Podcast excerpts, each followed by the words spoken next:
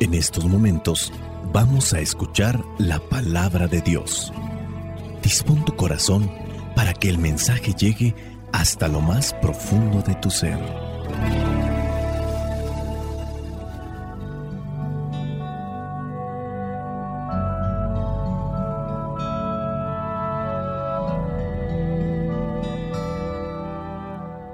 El Evangelio que la iglesia nos presenta para el día de hoy corresponde a Lucas, capítulo 7, versículos del 19 al 23. Dice así, en aquel tiempo Juan el Bautista llamó a dos de sus discípulos y los envió al Señor a preguntarle si él era de veras el que había de venir o si debían esperar a otro.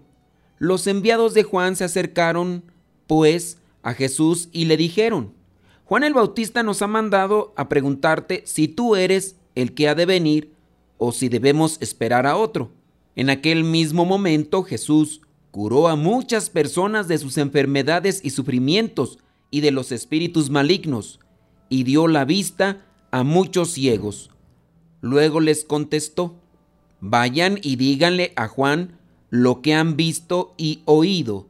Cuéntenle que los ciegos ven, los cojos andan, los leprosos quedan limpios de su enfermedad, los sordos oyen, los muertos vuelven a la vida y a los pobres se les anuncia la buena noticia.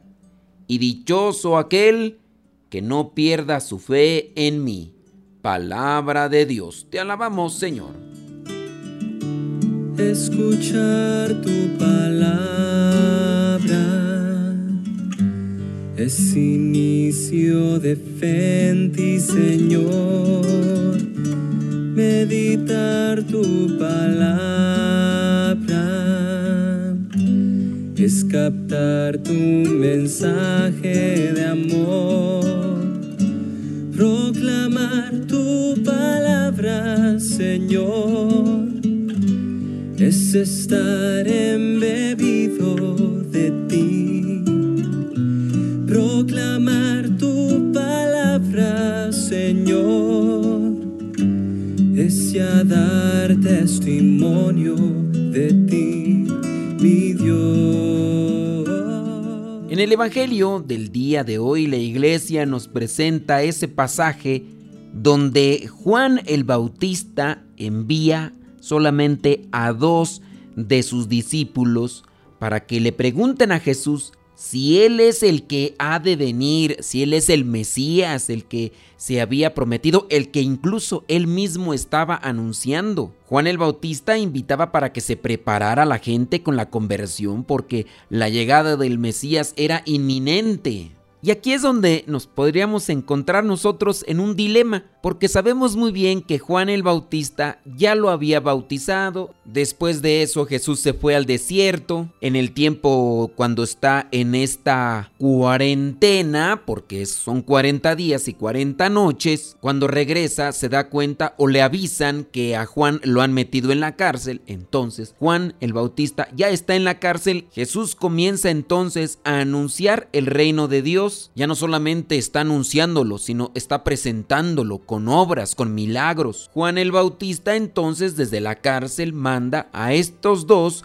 que son sus discípulos, para que le pregunten si él es el Mesías, el Salvador, el que los profetas y él mismo ya había anunciado. Miren, tengamos presente algo. Nosotros podríamos decir, bueno, ¿y por qué Dios no se manifestó así de manera directa, clara? Dios se va revelando de manera progresiva, Dios se va revelando con esa pausa, con ese tiempo, de manera que también está permitiendo que nosotros asimilemos las cosas. Muchas veces nosotros podríamos tener la respuesta a algo que estamos esperando, pero en el momento no lo entendemos y necesitamos de ese tiempo para entonces reflexionar y ahora sí que nos caiga el 20. Para que Dios se revele necesitamos entonces de tiempo, pero también necesitamos de paciencia. Yo puedo esperar pero soy impaciente. Yo puedo esperar y estar con esa desesperación que no me permite mirar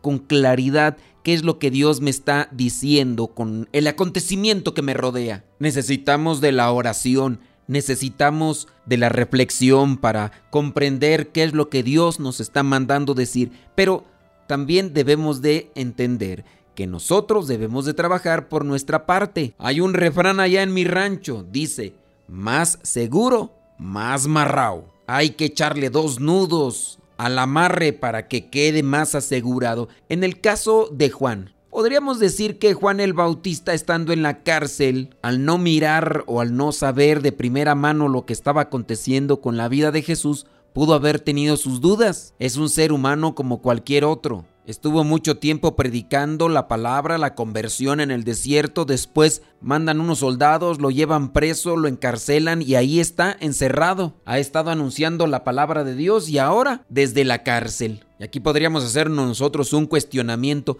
¿Cuántas veces hemos tenido incertidumbre sobre las manifestaciones de Dios en nuestras vidas? ¿Cuántas veces hemos tenido duda de lo que Dios nos ha pedido y nosotros hemos realizado? Oye, ¿y si será esto lo que Dios me pide? Oye, ¿y si será esto lo que Dios espera de mí? Y qué bueno que tiene uno ese tipo de cuestionamientos. El tener cuestionamientos no es falta de fe. El tener ese tipo de cuestionamientos nos ayuda para poder discernir mejor. Solamente que hay que buscar a alguien que nos pueda orientar, sea una, dos o tres personas. Recurrir a lo más cercano, a lo práctico, la palabra de Dios, la oración. No sé si esto que estoy haciendo realmente es lo que Dios quiere en mi vida. Bueno, pues me voy a dedicar un tiempo a hacer oración me voy a dedicar también a reflexionar la palabra de Dios y otra cosa más, buscaré a alguien que me pueda dar una luz, que me pueda dar una opinión. No hay que ser atenidos porque hay muchas personas que se atienen a los demás, pero también después les andan echando la culpa. Son sin duda personas que no quieren asumir las responsabilidades de sus actos y se han acostumbrado a siempre buscar a alguien a quien echarle la culpa. Por ahí andan preguntando qué es lo que tienen que hacer con su vida. Y si les va bien, ni siquiera agradecen. Ah, pero eso sí, les va mal. Prontos y rápidos son para ir a reclamarle a la otra persona, ya ves, lo que me dijiste no me resultó. Lo que me comentaste no fue así como lo dijiste. No hay que hacer atenidos sin duda nosotros que conocemos mejor la situación, tenemos que buscar opiniones, pero al final de cuentas nosotros tenemos que decidir lo que mejor nos corresponde, bajo la consigna de que también voy a asumir las responsabilidades o las consecuencias que vengan con respecto a esos actos o a esas decisiones que voy a tomar. Pidamos pues consejo y busquemos a alguien que nos pueda dar un buen consejo, pero eso sí,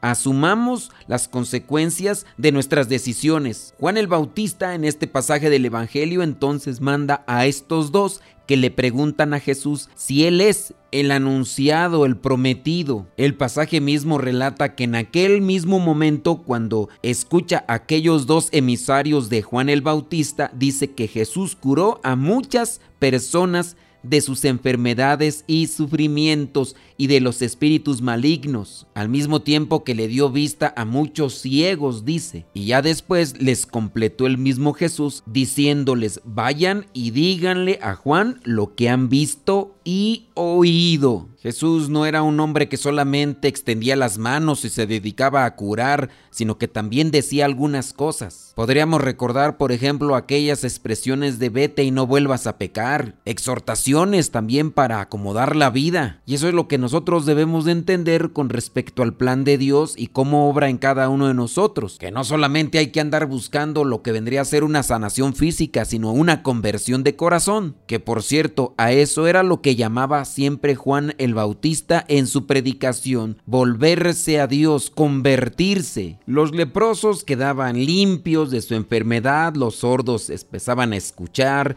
los muertos volvían a la vida y a los pobres de espíritu se les anunciaba la buena noticia. Vayan y díganle a Juan esto que han visto y han escuchado. El versículo 23 dice, y dichoso aquel que no pierda su fe en mí. ¿Por qué está esta expresión en el Evangelio? Podríamos interpretar pues que Jesús al conocer también los corazones de los hombres sin duda conoce el corazón de Juan. La incertidumbre siempre nos lleva a titubear, a dudar y puede ser que en aquel momento estando ya en la cárcel la incertidumbre en Juan el Bautista pudo acosarlo y por eso también esta expresión dichoso aquel que no pierda su fe en mí. Si ya tenemos fe, bendito sea Dios, pero hay que trabajarla. La fe se fortalece dándola, decía San Juan Pablo II. Nosotros fortalecemos nuestra fe en la medida en que la vivimos y la compartimos. ¿Y qué podríamos decir de Juan el Bautista cuando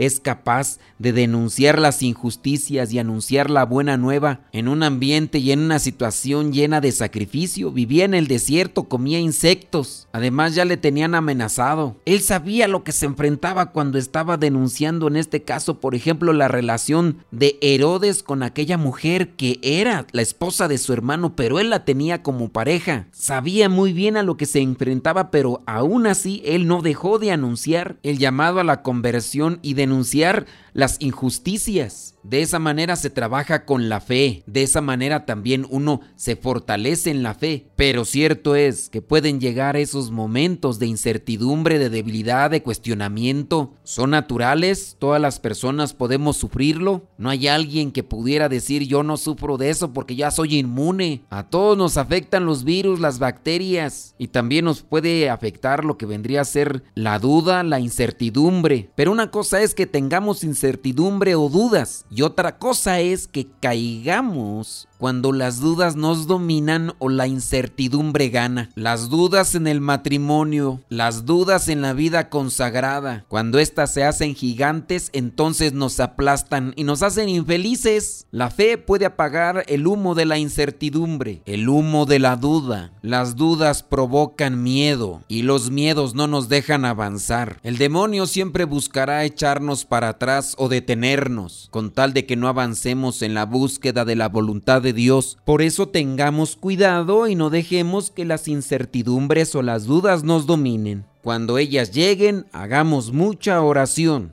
Reflexionemos y meditemos en la palabra de Dios y busquemos los consejos con las personas idóneas. Quizá a lo mejor no nos dicen lo que podría ser más correcto para nosotros, pero nos podrían dar una pista para encontrar la llave y encender los motores y seguir caminando. Que el Espíritu Santo nos ilumine y nos conceda esa gracia para encontrar la voluntad del Señor. Soy el Padre Modesto Lule de los misioneros servidores de la palabra. La bendición de Dios Todopoderoso, Padre, Hijo y Espíritu Santo, descienda sobre cada uno de ustedes y les acompañe siempre. Vayamos a vivir la palabra.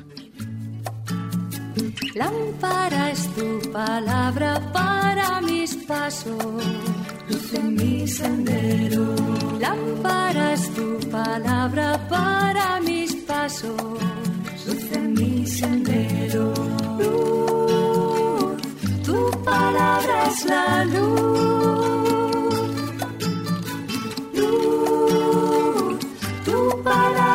La luz.